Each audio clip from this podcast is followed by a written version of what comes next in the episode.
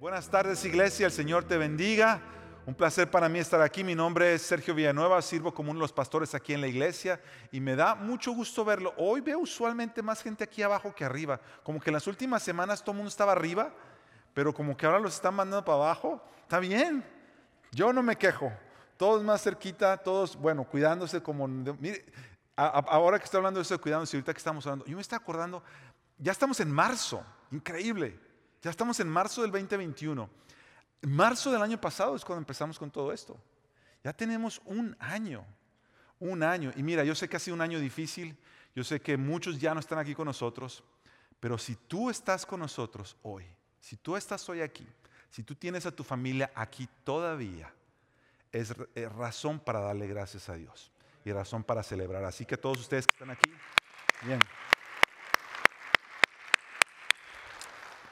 Bienvenidos también a todos, una vez más, los que se están conectando desde donde sea que estén, nos, nos bendice mucho. Mira, nosotros estamos en contacto, durante este tiempo el Señor nos ha contactado con muchos pastores, líderes en otros lugares y de otras ciudades, y, y en este tiempo eh, está escuchando de iglesias que apenas en este domingo o el próximo domingo van a abrir sus puertas también casi después de un año. Está hablando con un pastor en Costa Rica que apenas van a empezar a reunirse después de tiempo de no reunirse y, y mi corazón se llenaba de gozo, de verdad, porque tenemos hermanos y hermanas que en otros lugares han estado acompañándonos durante todo este año en Iglesia del Pueblo, se han conectado y ahora están abriendo para tener sus servicios presenciales y me da eso mucho, mucho gozo. Me da mucho gozo, también saber que hay gente que ha empezado a regresar, que también tenían tiempo de no estar aquí y están empezando a regresar y eso es una bendición.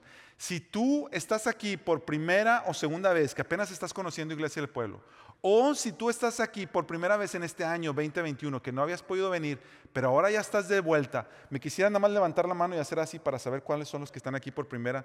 Mi hermano, Señor te bendiga. Bueno, tú ya has estado aquí, pero bueno, Señor te bendiga también. ¿Quién más? ¿Quién más? ¿Alguien que está aquí que no había venido? Acá también, allá atrás, atrás, allá. Dales un aplauso fuerte a todos los que están acá. Bienvenidos. Bienvenidos, bienvenidos. Amén, gloria a Dios. Vamos a abrir la palabra del Señor, Juan capítulo 17. Juan capítulo 17, los primeros cinco versículos van a ser eh, los versos de nuestro mensaje de hoy. Te voy a invitar a que si los tienes ahí te pongas de pie. Nosotros acostumbramos en Iglesia del Pueblo a cuando leemos el texto de la predicación, ponernos de pie como reverencia a la palabra de Dios y como un entendimiento, una, una muestra física de que para nosotros la palabra de Dios toma prioridad e importancia en nuestra vida y que nosotros nos paramos firmes y atentos a la voz de Dios a nuestras vidas. Juan 17, versículos 1 al 5, lo vamos a tener en pantalla, si es que no lo tienes, lo estoy leyendo en la versión Nueva Biblia de las Américas. La palabra del Señor dice, estas cosas habló Jesús y alzando los ojos al cielo dijo, Padre, la hora ha llegado. Glorifica a tu Hijo para que el Hijo te glorifique a ti. Por cuanto le diste autoridad sobre todo ser humano, para que Él dé vida eterna a todos los que le has dado. Y esta es la vida eterna, que te conozcan a ti el único Dios verdadero, y a Jesucristo a quien has enviado. Yo te glorifiqué en la tierra habiendo terminado la obra que me diste que hiciera. Y ahora, glorifícame tú, Padre, junto a ti, con la gloria que tenía contigo antes que el mundo existiera. Esta es la palabra del Señor. Una vez más vamos a orar. Padre Celestial, Danos la gracia de desear recibir tu palabra. Por el poder de tu Espíritu Santo, Señor, permite que nuestros corazones sean iluminados para que al recibir tu palabra podamos comprenderla, creerla y hacerla para tu gloria en Cristo Jesús. Y juntos decimos, amén, amén. Gracias, iglesia. Puedes tomar tu lugar y tu asiento. La semana pasada mi esposa y yo tuvimos eh, la bendición de ir a visitar a mi suegrita. Mi suegra vive en Miami. Yo no me quejé para nada por eso, porque como está haciendo tanto frío acá, aunque bueno, me fui, fue la semana que estaba más calientita de todas estas semanas. Pero bueno, eh, les cuento esto porque eh, siempre que voy a los aeropuertos, y ya tenía más de un año de, de un aeropuerto, en todo el 2020 no, fuimos, no salimos para nada, ah, y era mi primera vez regresando. Siempre que voy a los aeropuertos me llama mucho la atención, porque en los aeropuertos uno puede ver muchas gamas de emociones de los seres humanos. Tú te das cuenta de los que se están despidiendo y cómo se despiden. Y simplemente muchas veces no sé si te has fijado, pero solamente el ver cómo se despide la gente, tú sabes que son. A veces sabes que es una mamá despidiendo a sus hijos por la manera que lo está despidiendo, un, un esposo despidiendo a su esposa o novios que se están despidiendo, ¿verdad? A veces como que bueno, a veces no es tan bueno ser tan observador porque luego te dan unas tristezas, ¿verdad? Porque a veces dices, los que se están despidiendo así con todo el cariño, dices, esos son novios. Y que en el que nada más la deja ya la esposa ni le avienta las maletas, dice, eso ya se casaron.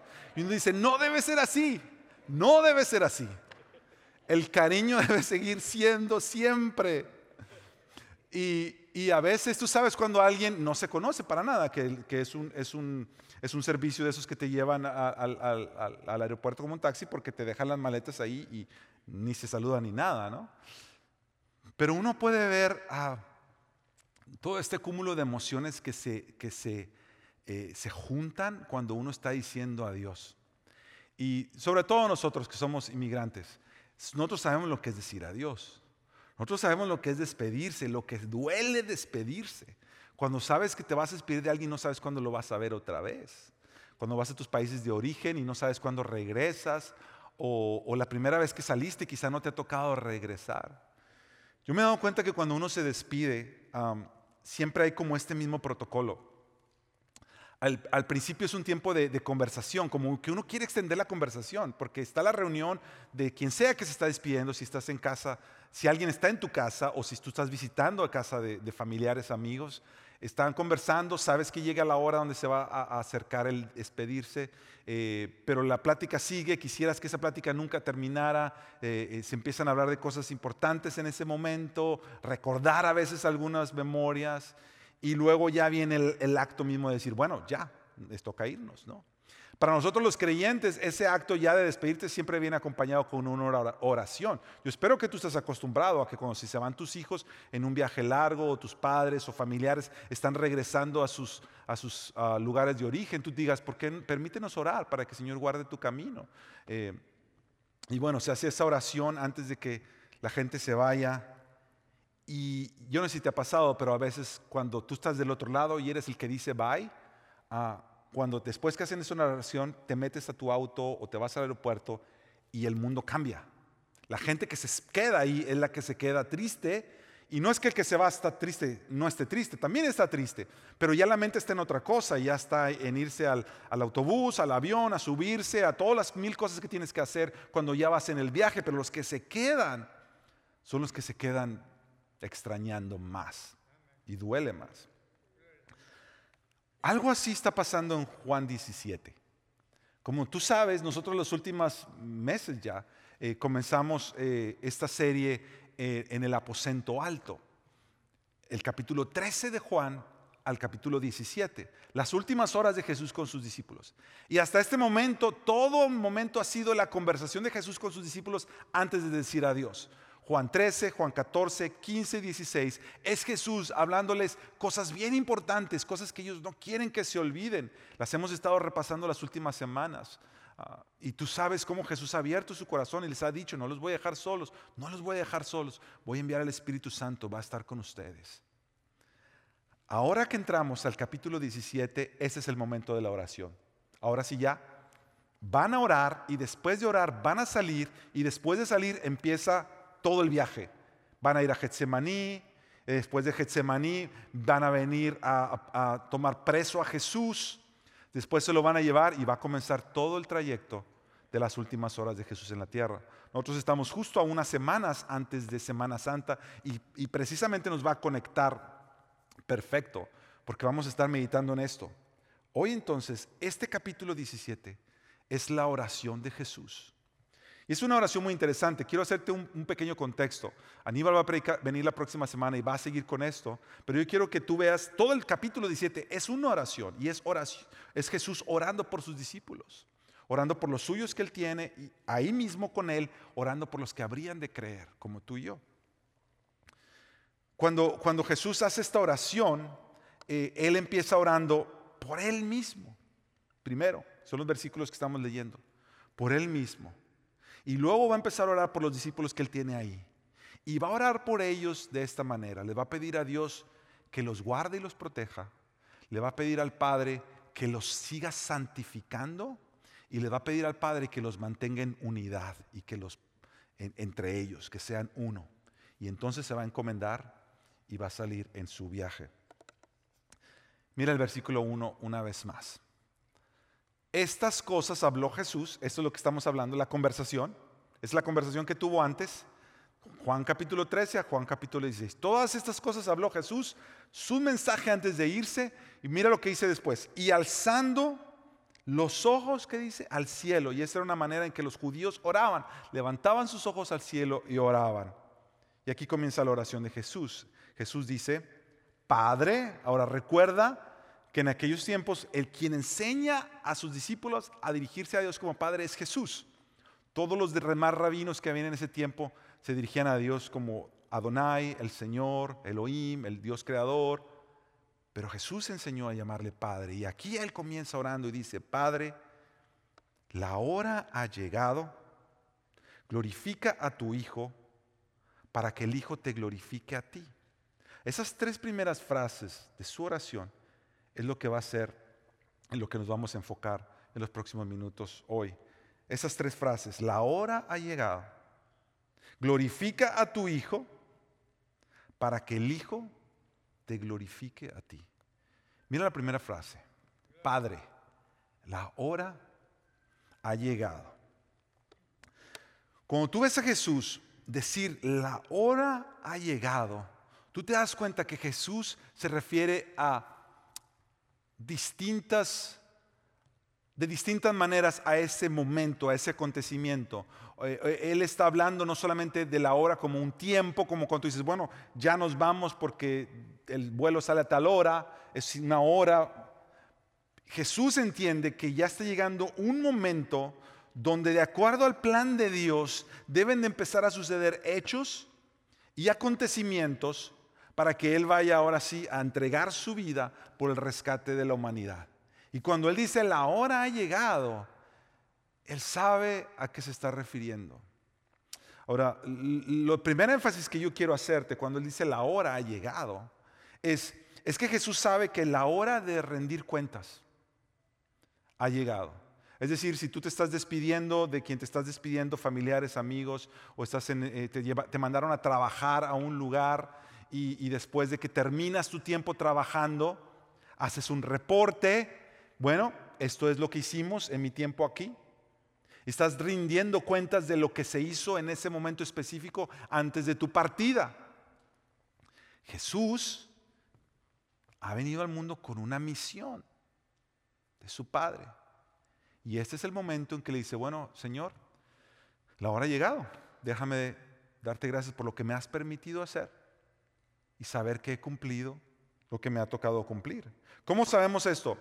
Solamente te lo vamos a mostrar en un versículo, pero toda la oración está llena de esto. El versículo 2 dice, por cuanto le diste autoridad, hablando de él mismo, a Jesús, le diste autoridad al Hijo del Hombre sobre todo ser humano.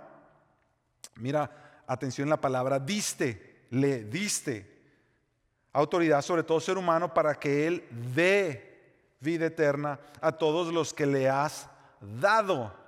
En este versículo cortito leemos el verbo dar tres veces. Si tú sigues leyendo toda la oración, toda la oración trata de lo que el Padre le dio a Jesús y de ahora cómo Jesús le ha dado a sus discípulos y, al, pueblo que Él va a salvar, se lo está dando al Padre. La obra, la obra que me has dado a hacer, la, estoy, la he completado.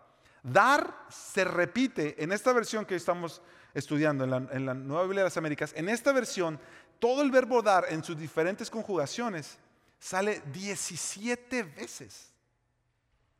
Imagínate, 17 veces. Todo lo que Jesús está hablando es, Señor, lo que tú me diste aquí. Es como que Él está haciendo cuentas. Básicamente Jesús está haciendo cuentas. Le dice, mira, Señor, esto es lo que tú me diste. Esto es lo que yo lo que les he dado. Y esto yo te lo doy a ti ahora, Señor. Todo el capítulo está lleno de dar. Y hay palabras que se repiten muchísimo en toda la oración. Por ejemplo, a gloria y, todo, en sus conjugaciones, le has dado gloria, glorifica a tu Hijo para que Él te dé la gloria a ti. Toda la palabra gloria se repite nueve veces en toda la oración. cuando se hace referencia a padre o a hijo, en esta relación que Jesús tiene con su padre, y dice, tú mi padre, yo tu hijo, ocho veces. Y mira, préstame atención. Si tú cuentas cuántas veces se repite mundo, el mundo, guárdalos del mundo, no te pido que los, saques del mundo, pero los protejas del mal. La palabra mundo se repite 17 veces. Una vez más, el énfasis que te quiero dar es que Jesús está haciendo cuentas. Jesús ha recibido gloria del Padre. Hay una relación como padre e hijo. Lo ha mandado a una, una localidad específica del mundo. Le ha dado lo que Jesús necesita para que Él cumpla una misión. Y Jesús en esta oración le está rindiendo cuentas. Dice, Señor, todo lo que me has visto, mira, aquí está. Como dicen, cuentas claras. Mira, Padre, tú me has dado esto. Aquí está. Aquí está. Ahora, cuando Jesús habla de la hora, se refiere, se refiere obviamente a eso, se refiere, Señor, aquí está todo lo que he podido lograr. Pero algo que también se refiere cuando él dice la hora ha llegado es que la hora de la prueba ha llegado.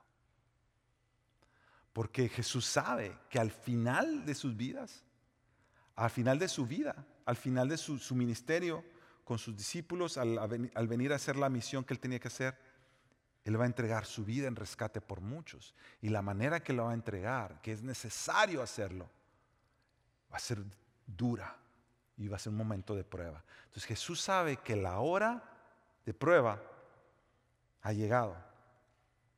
Quiero mostrarte por unos versículos, vamos a adelantarle un poquito al cassette, un poquito para adelante, y, llegar a Getsemaní. Cuando van a salir de ahí, como te dije hace rato, después de esta oración, se van a ir y se van a ir al jardín. Y van a pasar, dice la Biblia, nos dice la Biblia que van a pasar la noche orando. Bueno, Jesús va a pasar la noche orando. Sus discípulos se le van a dormir varias veces. Y mira lo que dice la Biblia. Esto es ah, el versículo 32 de Marcos, eh, capítulo 14. Marcos 14, 32. Llegaron a un lugar que se llama Getsemaní. Y Jesús dijo a sus discípulos, siéntense aquí hasta que yo haya orado. Primero dice que los espere. Próximo versículo tomó con él a Pedro, a Jacobo y a Juan. Eran como los que más cercanos a él estaban. Y comenzó a afligirse y a angustiarse mucho. Mira, este es Jesús. Ese es el Hijo de Dios. Es el que todo poder se le ha dado y toda autoridad. Hijo de Dios, pero también hijo de hombre, 100% humano. Y tú ves a Jesús afligirse y angustiarse, porque sabe que la hora de la prueba ha llegado. Verso 34. Mi alma, les dice él a ellos, está muy afligida. Mira, hasta el punto de la muerte. Yo creo que Jesús está aquí pasando por una ansiedad tan fuerte como Cuentan todos aquellos que pasan por momentos de, ansiedad fuerte y ataques de pánico, sientes que en ese momento te vas a morir. Y Jesús está pasando eso. Jesús dice, mi alma está muy afligida hasta el punto de la muerte. Y mira lo que les dice, les dice, quédense aquí y velen. Dos cosas, quédense aquí y velen. No, alcancé a poner eso en, en, en, amarillo, porque después me quedé meditando en esas palabras, quédense aquí y velen. Y después que, mandé las notas y te digo que me quedé meditando en esas dos palabras, quédense aquí y velen, me di cuenta que cuando uno pasa por tiempos de prueba, casi siempre Siempre. Las dos cosas que tú necesitas al principio, cuando tú estás afrontando esa prueba, número uno es permanecer y otra estar apercibidos o ser sabios. Es lo que Jesús le está diciendo aquí. Él está diciendo, quédense aquí, permanezcan, permanezcan, perseveren, velen, estén apercibidos, sean sabios, pónganse listos, es lo que Jesús le está diciendo. Déjame hacer un paréntesis, solamente para abrir un paréntesis aquí, hablando de estas dos ah, posturas del corazón que Jesús le pide a sus discípulos tener en este momento de la prueba. Estaba meditando en estas dos cosas cuando, cuando recordé la historia de Gedeón. No vamos a leerla ahorita, pero te lo voy a contar. Y si tú la quieres leer después en tu casa, si no la conoces, léela, se encuentra en, en Jueces. Jueces nos cuenta la historia de Gedeón. Gedeón este era un hombre eh, que era parte del pueblo de Dios, no era un dignatario ni nada, era un muchacho que estaba trabajando, pero Dios, eh, Dios lo llama, se le presenta y lo llama con un propósito específico. En ese tiempo el pueblo de Dios estaba en lucha contra un pueblo que se llamaba Madián. Y los madianitas eran un pueblo feroz, eran tremendos, se aprovechaban de todos los que estaban, los demás pueblos a su alrededor, se estaban aprovechando sobre el pueblo de Israel. Eran los bullies del Antiguo Testamento, los madianitas. El Señor llama a Gedeón. Y, Gedeón al principio nos da, la, Biblia nos lo pinta como que era medio asustado, pero el Señor le llama valiente. El Señor le llama valiente. Y lo, trae, lo manda a llamar y le dice que lo va a escoger a él para que levante un ejército para el Señor. Bueno, los que conocen la historia saben que que Gedeón finalmente recibe esta palabra del Señor, se levanta, convoca a todo el pueblo de Israel porque dice, vamos a levantarnos, vamos a pelear contra estos madianitas. Y llegan a la convocación de Gedeón 32 mil personas, 32 mil hombres, listos para la batalla. Y cuando llegan esos 32 mil, Dios le dice a Gedeón, son muchos. Y, yo me imagino a Gedeón diciendo, ¿cómo que son muchos? Los madianitas son malos y son muchos también. Y, la Biblia no nos dice eso, pero yo, creo que, que no, son muchos. Ah, necesitamos menos. Porque muchas veces cuando tú y yo hacemos las cosas con toda nuestra capacidad, sentimos que fuimos nosotros. Pero a veces Dios permite que nosotros pasemos y crucemos por momentos donde no tenemos nada de recursos precisamente para que sepamos que cuando todo salió mejor de lo que uno esperaba, uno sepa, fue Dios. Fue Dios, porque no había manera. Entonces Dios le dice a Gedeón, mira, vamos a probarlos. Diles que se regresen a su casa todos los que tengan miedo. Todos los que tengan miedo y les dé como que cosa ir a la batalla, que se vayan. No hay problema. Es más, que se vayan en la madrugada para que nadie los vea y no se sientan abochornados váyanse a dormir todos y cuando se levanten, que se levanten nada más los que se quieren quedar. La Biblia dice que se fueron 22 mil. 22 mil. Imagínate, nada más quedaron 10 mil. Casi una tercera parte. Gente que le dio miedo y le dieron permiso de irse y le dijeron, vale más decir aquí corrió y se fueron. Y con esos 10 mil, Dios le dice a Gedeón, Todavía son muchos. Los voy a probar. Llévalos a que tomen agua al arroyo. Y mira cómo todos están tomando agua. Imagínate, caminando en medio de todo ese lugar, me imagino que los soldados estaban cansadísimos. Cuando lleguen al río, le dice, y a los que se tiren al agua, esos descártalos. Los que se inclinen y, tomen con su mano y se la lleven a su boca, esos ah, ponlos aparte, porque esos están apercibidos. Esos no nomás se tiraron como que agua, sino que están ahí y siguen, porque si tú estás en guerra, pues tú siempre te tienes que estar cuidando, ¿cierto? Y entonces los que estén, tomen su agua así, se la lleven hacia la boca, apártalos. Y esos fueron 300. 300. Imagínate, Gedeón dice, no, Señor, ya me quitaste a todos, ahora sí nos va a ir mal. Y el Señor les dice, yo voy a ganar. No te voy a contar el final para que vayas a la Biblia y lo leas. Pero el Señor les da la estrategia de cómo lo hagan. Y, ellos lo hacen y ven la gloria de Dios moverse. Para que ellos no dijeran que fueron ellos en su, fuerza, pero Dios. ¿Por qué te estoy contando eso? Mira la primera prueba. Los que tengan miedo, que se vayan. ¿Qué les dijo Jesús? Permanezcan aquí. Número dos, velen. ¿Qué les dijeron los de Gedeón? Aquellos que estén apercibidos, apártamelos permanecer y velar. En cada momento de prueba que Señor permite que tú y yo pasemos, lo primero que Señor nos va a llamar es a eso, es a ser valientes, es a permanecer, es a no echarse para atrás. La segunda cosa es a percibirte, a ser sabio, a no ser insensato. Y la última va a ser a confiar, obviamente, porque es ya no te va a quedar nada. Y dice, bueno Señor, yo en ti confío, porque no me queda nada. Esto me hizo pensar, en el último año, en el año de la pandemia, ¿tú no te has dado cuenta que una de las cosas que más ha proliferado es el miedo? Una de las cosas que más ha proliferado es la insensatez, es la es el estar distraídos. Estoy hablando del pueblo de Dios. Yo creo que en este tiempo de prueba que estamos pasando colectivamente, si hay algo que el Señor nos llama, es, sé valiente, permanece. No dejes que el miedo te haga huir. Y vela Mantente apercibido. Sé sabio. No te dejes llevar por cositas. No te dejes llevar por distracciones. Y confía. Jesús sabe eso. Jesús sabe que en la hora de la prueba es lo que quiere de sus discípulos. En la hora de la prueba es lo que el Señor nos llama a nosotros también.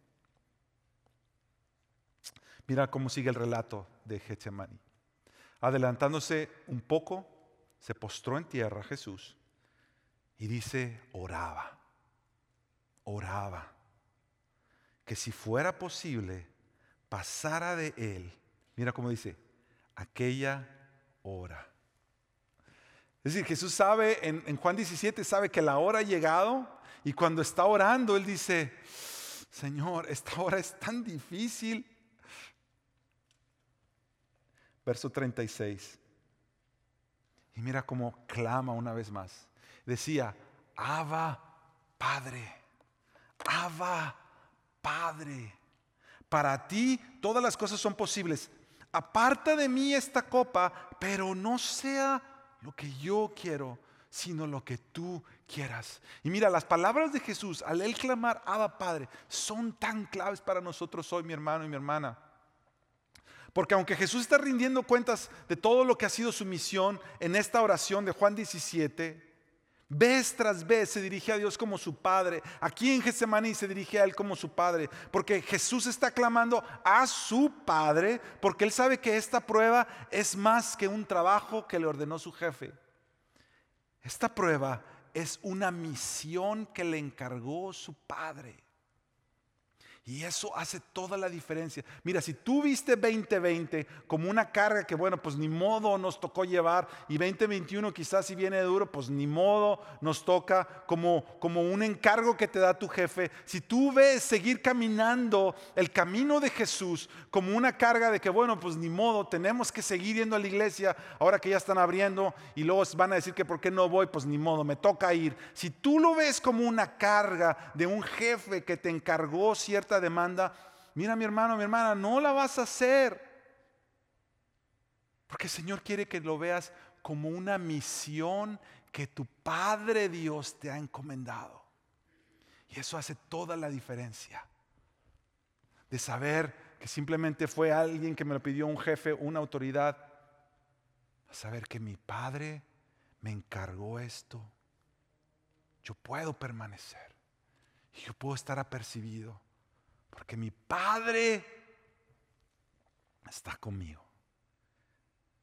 El camino de Jesús es un camino que a lo largo de cada paso tú quieres estar seguro, tú quieres estar segura que quien te dirige es tu Padre Dios. No es solamente un camino de religión, donde tienes que cumplir cosas para que te vaya poquito mejor. Pero sabes que el Padre ha preparado este camino para mí y no importa que sea duro, si esta es hora de prueba, yo voy a confiar en Él y a seguir su voz. Verso 37 entonces dice, entonces Jesús vino, los halló durmiendo y le dijo a Pedro, Simón, ¿duermes? ¿No pudiste velar ni por una hora? Y verso 38 dice Jesús, velen y oren para que no entren en tentación. Y mira lo que les dice ahí, el espíritu está dispuesto, pero la carne es débil. El espíritu está dispuesto para seguir a Dios, pero la carne es débil. Esto me da a entender a mí que esta hora no es solamente la hora de rendir cuentas, no es solamente la hora de prueba, pero es la hora de la verdad. ¿Tú te puesto a pensar por qué cuando, cuando viene un momento difícil, la frase popular es, bueno, ha llegado la hora de la verdad? Yo a pensar, ¿qué significa eso? Piénsalo. ¿Qué significa ha llegado la hora de la verdad? La hora de la verdad significa esto. Ah, que cuando viene una cierta circunstancia que va a probar, va a demandar de ti que tú saques lo mejor que tienes que sacar, la hora de la verdad significa que lo que va a salir es la verdad. Es lo que estaba ahí. Si a la hora de la verdad tú sales corriendo como los 22 mil de Gedeón, significa eso salió la verdad. Tenías miedo y el miedo te ganó. Si a la hora de la verdad tú te tiras al agua como si nada, la hora de la verdad declaró que lo que estaba en ti es yo simplemente quiero apagar mi sed, no me importa nada más. La hora de la verdad significa que cuando el momento de presión llega, va a salir lo que hay adentro. Como cuando se hace el vino y se aplastan las uvas. Tú aplastas, ejerces presión para que la uva saque su jugo. Hay algunos, hay algunos estudiosos de la Biblia que dicen que la palabra Getsemaní significa precisamente el lugar de presión. Cuando viene la prueba, te trae presión y saca. Y tú te das cuenta de lo que hay. Y Jesús les dice eso. Le dice, el espíritu está dispuesto, pero la carne es débil. Cuando pasó el año pasado la pandemia, yo decía, una de las cosas que yo me di cuenta de mí mismo es que yo no amaba tanto a Dios como yo creía que lo amaba, porque me ganaba la pereza. Cuando yo decía, voy a usar este tiempo para tal cosa, decía que lo iba a hacer y al final no lo hacía. Me desanimaba. Y me tuve que dar cuenta que aunque yo creía que iba a hacer algo, al final no lo hice. Fue la hora de la verdad y reveló lo que estaba en mi corazón. Durante la prueba y durante el sufrimiento se revela la verdad. Y mi pregunta para ti hoy, mi hermano y mi hermana, es, ¿cuál es la hora que tú estás viviendo? ¿Cuál es la hora que tú estás viviendo hoy? Déjame hacerte estas preguntas. ¿Estás administrando bien lo que Dios te ha dado? Para que en el momento de rendir cuentas tú digas, aquí está Señor. Todo lo que me diste, y es lo que te trae. ¿Estás enfrentando la prueba con valentía? ¿Estás siendo apercibido? ¿Estás buscando ser sabio? ¿Estás dándote cuenta de la verdad que esta prueba te está revelando? Yo creo que todo el año 2020 y este comienzo del 2021 nos ha enseñado de nosotros mismos muchas cosas que ni siquiera nosotros sabíamos. Y por eso yo estoy convencido que lo próximo que Jesús dice en su oración, la próxima frase, es tan esencial para cada uno de nosotros. Porque a menos que Dios muestre su gloria en nosotros, a menos que Dios muestre su gloria en nosotros como vasos frágiles, no podremos ni enfrentar ni vencer ni nada, cualquier prueba. Dios tiene que operar, Dios tiene que mostrar su gloria en nosotros para que nosotros podamos enfrentar cualquier cosa que venga. Por eso la próxima frase es Jesús diciéndole Padre, glorifica a tu Hijo. Glorifica a tu Hijo. Ahora, Jesucristo, mira, hace, hace varias semanas, de hecho fue el primer sermón del 2021, me tocó a mí predicar, no empezábamos todavía esta serie, hicimos una predicación acerca de, de conocer a Dios y gloriarnos en conocer a Dios. Y en ese mensaje hablaba un poquito más de la gloria. ¿Qué significa la gloriarse? Eh, ¿Cómo definimos la gloria?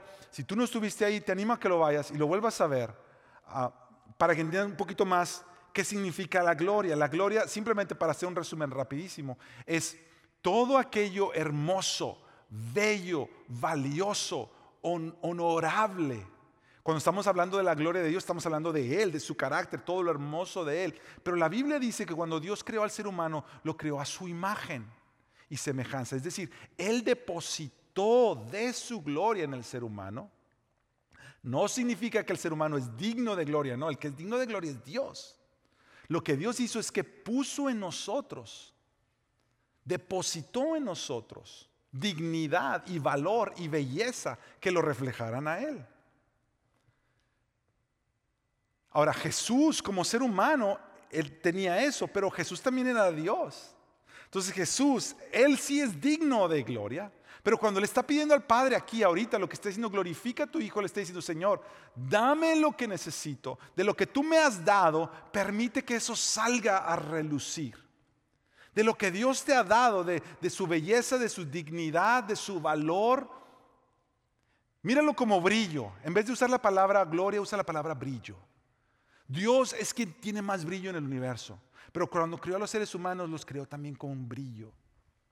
El pecado lo que hace es manchar ese brillo y mantenerlo apagado. Y cuando tú y yo venimos a Cristo, lo que Cristo hace es limpiar nuestro corazón y traernos una nueva vida de tal manera que el brillo no solamente viene como Dios lo intentó, pero que se despliega a todo su esplendor. El brillo de Dios es la gloria de Dios. Jesús dice, está diciendo eso en el versículo 5. Glorifícame tú, Padre, junto a ti. Mira, es que la gloria de Dios siempre tiene que ver con esa relación de padre e hijo. No es simplemente, como decíamos hace rato, el mandato que me hiciste lo tengo que hacer, ni modo es esta cercanía con el Padre que me hace parecerme más a Él y brillar más como brilla Él. Y le dice, glorifícame tú, Padre, junto a ti, con la gloria que tenía contigo antes que el mundo existiera. Porque como te dije antes, Jesús tiene una gloria de ser Dios. Y es, pero este Jesús ahora también, como un ser humano, está diciendo, Señor, este es el momento de la verdad. Esta es la hora de la prueba. Es la hora que te pido, Señor, que todo lo que has me has llamado a vivir para tu gloria, este es el momento de mostrarlo. Mira, el ser humano, tú y yo fuimos creados para ser portadores de gloria, no para ser receptores de gloria. Ya me lo digo otra vez. Tú y yo fuimos creados para ser portadores de gloria. Nosotros Salmo 8 dice que, que, los que los coronaste de gloria cuando los hiciste a los seres humanos. Dios nos creó con esa dignidad. Somos portadores de la gloria que Él, que él depositó en nosotros, depositó. Pero no estamos creados para ser receptores de gloria. ¿Tú has visto alguna vez a, a un ser humano que recibe gloria o recibe poder o recibe fama? ¿Tú has visto cómo se empieza a autodestruir? Por eso las celebridades no pueden con tanto. Por eso los políticos, tú tienes políticos que al principio eran gente que noble, que realmente quería ayudar a su pueblo, realmente. Pero entre más poder reciben, entre más gloria reciben de los demás, que los, que los pone a ellos en un pedestal que, que no fuimos creados para eso, se empiezan a corromper. Y terminan siendo tiranos cuando lo que querían era ayudar a su pueblo. Porque el ser humano no está hecho para recibir la gloria así. Se, no la aguanta. ¿Tú has escuchado las historias de celebridades? Historias de celebridades que empezaron siendo niños que cuando eran niños se empezaron a ser famosos, famosos, famosos. No, ni siquiera llegan a ser adultos, ya para la edad de la juventud. Y su juventud eh, empiezan a ellos mismos a destruirse. No, no aguantan. Porque el ser humano no fue creado para recibir gloria. Atención padres, tus hijos no fueron creados para que tú los pongas en un pedestal que no les toca. Tú no los puedes idolatrar. Dios no los creó para eso. Dios los creó para que tú les enseñes cómo ellos usan su vida, este brillo que Dios les dio, para que lo usen para Dios. Tú y yo estamos encargados de enseñarles que Dios les ha dado dignidad, valor, belleza, y si ellos están en Cristo Jesús, esa belleza sale a relucir al mundo para que el, mundo sea bendecido cuando ellos vivan para Dios. Pero nosotros seres humanos no estamos creados para ser receptores de gloria, nadie aguanta.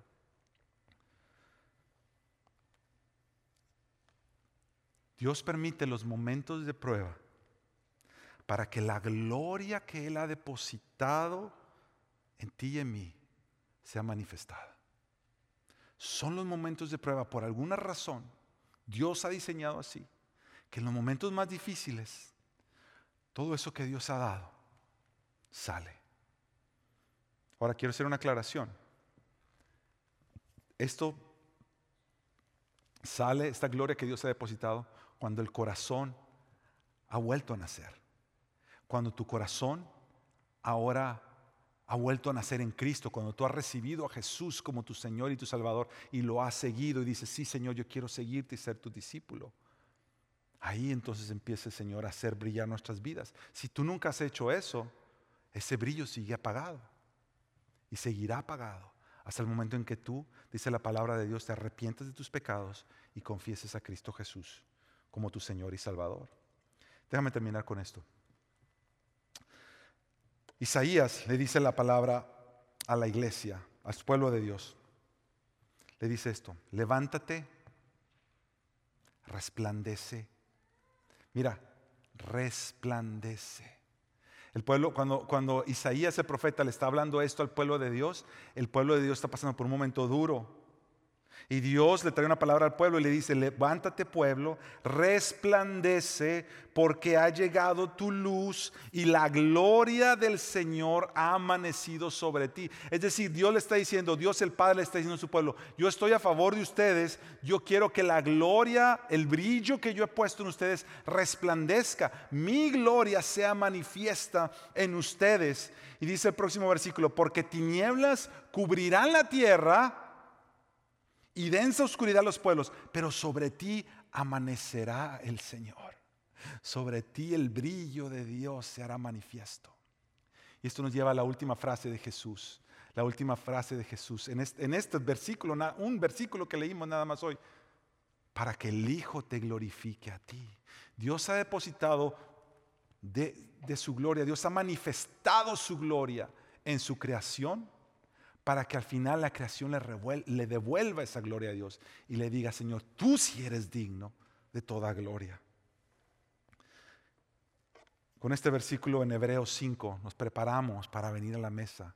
Jesús diciéndole al Padre, Señor, para que el Hijo te glorifique a ti. Hebreos nos cuenta que cuando Jesús estaba clamando, dice, Cristo en los días de su carne, habiendo ofrecido oraciones Juan 17, súplicas, Getsemaní, con gran clamor y lágrimas, al que lo podía librar de la muerte, fue oído, fue oído por Dios, a causa de su temor reverente. Pero mira lo que dice el versículo, dice, al que lo podía librar de la muerte fue oído. Entonces tú dices, bueno, si, si Jesús está clamando, Señor, pasa de mí esta copa, al que lo podía librar de la muerte, ¿cómo es que fue oído si él de todas maneras experimentó la muerte? Mira lo que dice Jonathan Edwards, que es un, teólogo, eh, hombre usado por Dios, que trajo avivamiento sobre esta nación. Jonathan Edwards dice esto, este, el, eh, eh, Jesús orando en Getsemaní, fue el mayor acto de obediencia que Cristo iba a realizar, y ir a la cruz. Ora pidiendo fortaleza y ayuda para que su pobre y débil naturaleza humana, Jesús como hombre, sea sostenida para que no fracase en esta gran prueba, para que no se hunda y sea tragado y su fuerza sea tan vencida que no pueda resistir y terminar la obediencia señalada. Temía que su pobre y débil fuerza fuera vencida y que fracasara en una prueba tan grande, que fuera tragada por esa muerte, que iba a morir y así no se salvaría de la muerte. Y por lo tanto le ofreció un fuerte llanto y lágrimas a aquel que podía fortalecerlo, sostenerlo y salvarlo de la muerte, para que la muerte que iba a sufrir no superara su amor y su obediencia, sino que pudiera vencer la muerte y así ser salvado de ella. Cuando Jonathan Edwards está escribiendo esto, él dice, Dios escuchó esa oración. Y no es que lo, lo, privó de no morir, pero lo que Dios hizo es que le dio la fortaleza de beber la copa en obediencia. Y Jesús bebió la copa de la ira de Dios en tu lugar y en mi lugar, para que tú y yo podamos beber cualquier copa de sufrimiento que nos toque en esta tierra. Y decir, si Jesús bebió esa copa y el Padre lo sostuvo, Jesús está hoy conmigo para que yo enfrente cualquier hora de prueba, cualquier hora de la verdad. El versículo 4 de este versículo que leímos dice, Jesús, yo te glorifiqué en la tierra, habiendo terminado la obra que me diste que hiciera. Jesús terminó la obra que Dios le pidió. El Padre le pidió esta obra y Jesús la terminó y la terminó como un acto de adoración a Dios hasta la muerte. La hora de la prueba la enfrentó, brilló y manifestó la gloria de Dios en él sobre la cruz y el Padre recibió la gloria. Y en Cristo Jesús Él nos llama a atravesar cualquier sufrimiento con valentía, apercibidos. Su Espíritu está con nosotros para que Dios manifieste su gloria y Él reciba toda gloria. Vamos a orar. Padre, yo te pido, Señor, por aquellos corazones que ahora mismo están pasando por la hora de la prueba. Yo te pido, Señor, por aquellos corazones que ahora mismo están pasando por la hora de la verdad y está manifestándose todo lo que está en nuestros corazones. Yo te pido, Señor, por aquellos corazones que están pasando por la hora de rendir cuentas. Señor, nosotros reconocemos que nosotros mismos no tenemos lo que necesitamos para poder enfrentar esto. Manifiesta tu gloria en nosotros. Permítenos ver a Jesús. Permítenos ver a Jesús. Su gloria desplegada en la cruz del Calvario. El amor de Dios Padre. Yo te voy a invitar a que estemos de pie. ¿Por qué no nos ponemos de pie y cantamos? Los muchachos van a venir a dirigirnos en esta canción. Y yo te animo a que tomes esta canción como una oración ora esta canción. Cuando los muchachos estén cantando esto, toma estas palabras y hazlas tu oración y cántaselas al Señor. Prepara tu corazón en este momento. Después de esto vamos a venir a la mesa y vamos a tomar la Santa Cena juntos. Porque Él bebió la copa de la ira de Dios por ti y por mí. Para que tú y yo brillemos para la gloria de Dios.